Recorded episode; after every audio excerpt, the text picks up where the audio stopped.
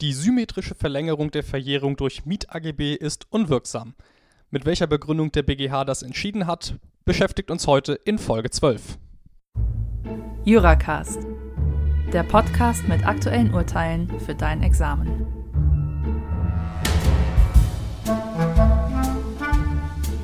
Herzlich willkommen zu Juracast. Mein Name ist Lasse Quark und ich stelle euch heute dieses Urteil des BGH vom 8.11.2017 vor, besprochen in der Rü 1217 und Life and Law März 18 sowie in BGH NJW 2017 Seite 3707.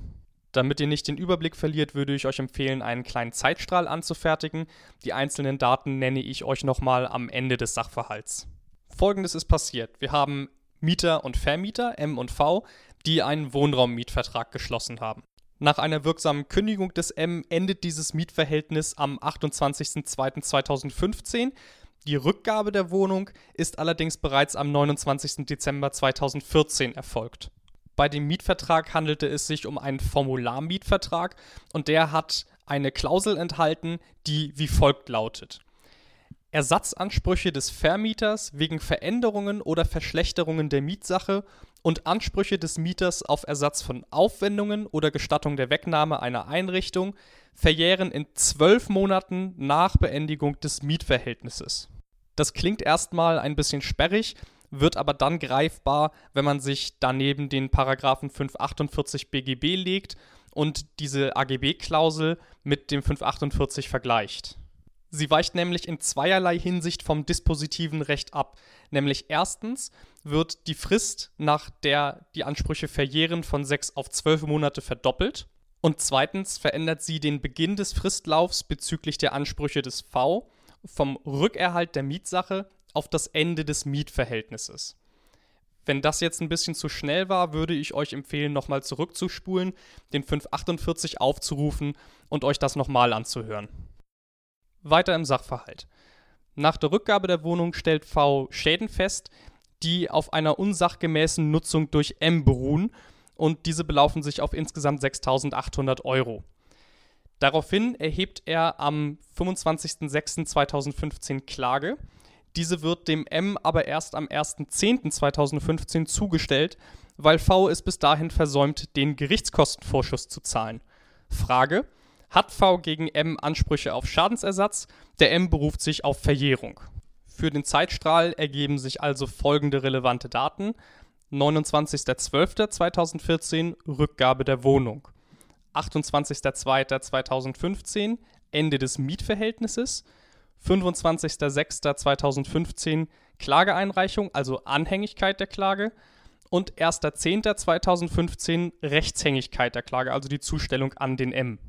Erste mögliche Anspruchsgrundlage ist also der Paragraph 280.1 in Verbindung mit 241.2 wegen einer Schutzpflichtverletzung aus dem Wohnraummietvertrag gemäß Paragraphen 535, 549 fortfolgende.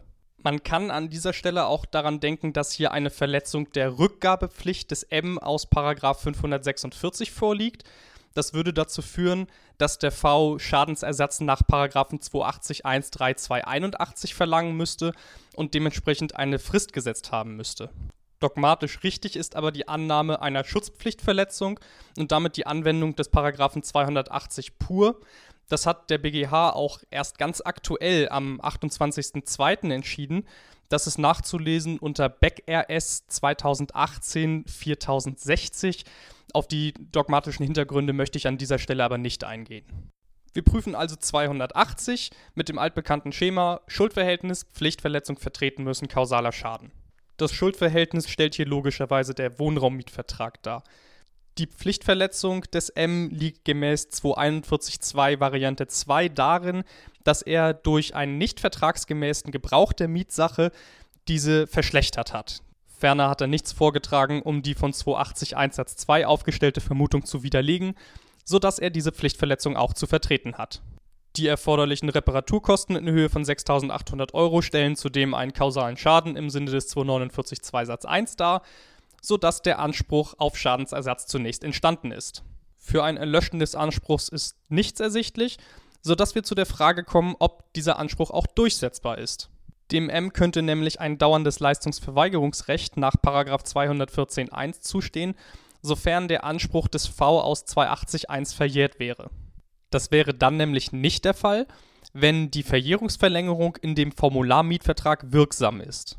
Denn die Rechtshängigkeit hemmt die Verjährung gemäß 204.1 Nummer 1. Und rechtshängig geworden ist die Klage ja am 1.10.2015, das heißt unzweifelhaft weniger als ein Jahr nach Anspruchsentstehung. Da es sich um einen Formularmietvertrag handelt, könnte die Verjährungsklausel eine allgemeine Geschäftsbedingung darstellen. AGB sind vorformulierte Vertragsbedingungen, die vom Verwender für eine Vielzahl von Verträgen einseitig gestellt werden, ohne dass eine Verhandlung über die Klausel stattfindet. Bei unserer Verjährungsklausel handelt es sich also um eine allgemeine Geschäftsbedingung, die gemäß 305 Absatz 2 auch wirksam in den Vertrag mit einbezogen worden ist. Eine abweichende Individualabrede im Sinne des 305b liegt nicht vor, sodass wir uns nun mit der inhaltlichen Wirksamkeit der Klausel beschäftigen können. Unwirksamkeitsgründe im Sinne der 309, 308 sind nicht ersichtlich. Wir steigen also in die Inhaltskontrolle gemäß 307 ein. An dieser Stelle kann die eingangs erwähnte Abweichung zu 548 genannt werden. Das ermöglicht nämlich erst die Inhaltskontrolle, 307 Absatz 3. Wir erinnern uns, es liegt erstens durch die Klausel eine Verdoppelung der Verjährungsfrist vor. Und zweitens wurde ein symmetrischer Zeitpunkt für den Fristbeginn für Ansprüche von V und M vereinbart, nämlich für beide die Beendigung des Mietverhältnisses. Normalerweise beginnen die Ansprüche des Vermieters aber bereits mit der Rückgabe der Mietsache zu verjähren, 548 Absatz 1 Satz 2. Aufgrund dieser beiden Abweichungen könnte nun eine unangemessene Benachteiligung des Mieters im Sinne des 307 1 Satz 1 vorliegen.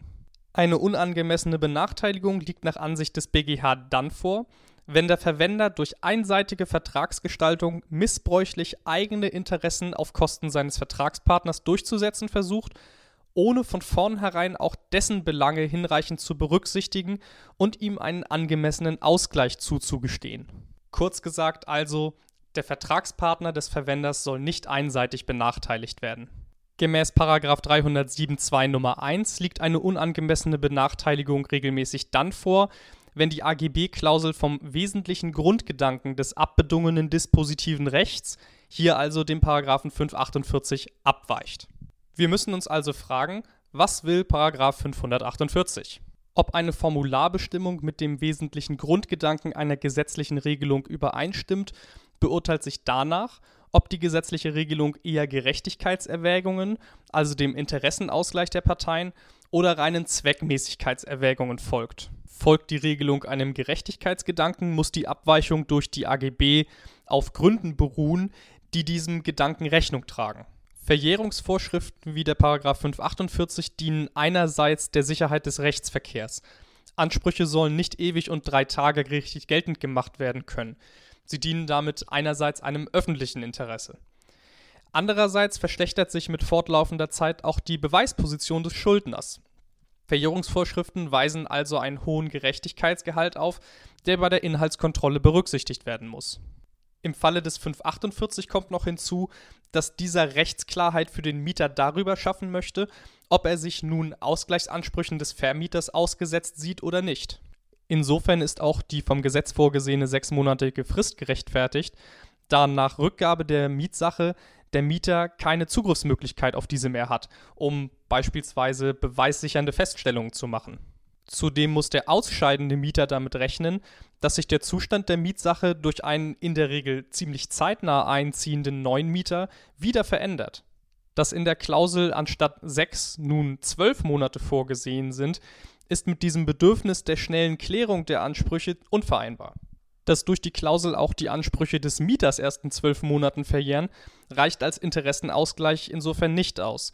Denn einerseits ändert das nichts an dem mieterseitigen Interesse an schneller Klärung und andererseits kommt der Fall, dass der Mieter vom Vermieter Aufwendungsersatz verlangt, praktisch deutlich seltener vor, als dass umgekehrt der Vermieter vom Mieter Schadensersatz verlangt.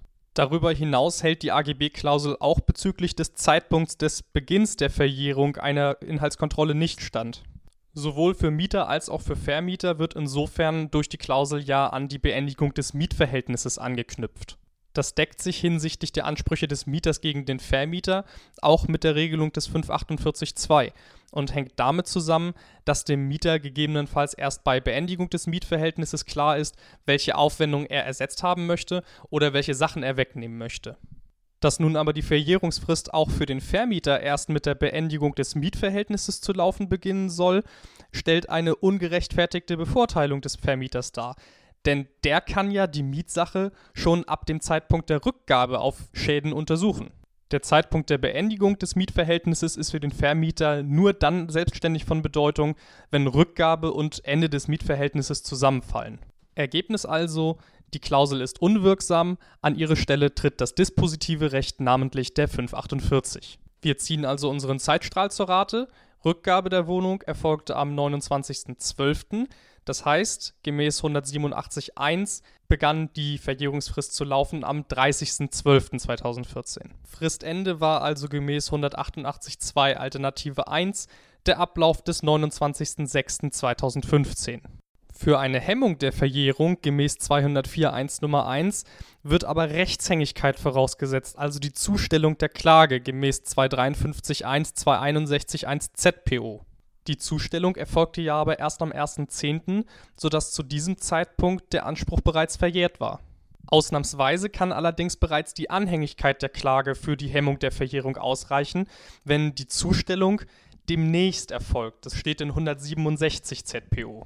Die Voraussetzungen des Merkmals demnächst sind hier allerdings nicht erfüllt, denn erstens ist zwischen dem Ablauf der Verjährungsfrist und der Zustellung ein Zeitraum vergangen, der länger als zwei Wochen ist, und zweitens kommt die Verzögerung aus der Sphäre des Klägers, also des Vermieters, der es ja verschwitzt hat, den Gerichtskostenvorschuss zu zahlen. Im Ergebnis kann sich der Mieter also auf Verjährung berufen, der Vermieter hat zwar einen Anspruch, dieser ist allerdings nicht durchsetzbar. Darüber hinaus ist hier dann noch ein Anspruch aus 823.1 zu prüfen.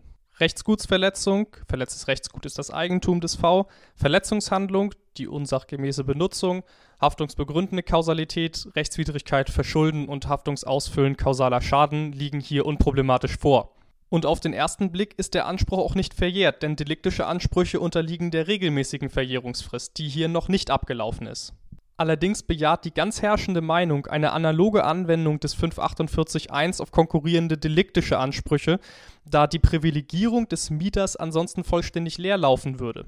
Der Vermieter ist nämlich in aller Regel Eigentümer oder im Falle der Untervermietung zumindest berechtigter Besitzer, sodass bei einer Beschädigung der Mietsache 280.1 und 823.1 in aller Regel gleichzeitig verwirklicht sein werden dem Sinn und Zweck des 548.1 würde es aber widersprechen, wenn der Vermieter den Mieter jetzt aus Delikt in Anspruch nehmen könnte.